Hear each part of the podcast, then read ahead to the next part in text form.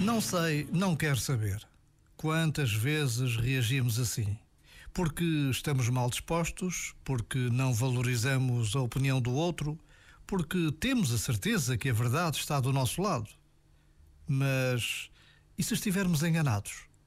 Quantas vezes, por orgulho, por vaidade, por amor próprio, fechamos a porta que deveríamos abrir ou deixar aberta e tornamos impossível o diálogo indispensável ao bom entendimento. Este momento está disponível em podcast no site e na app.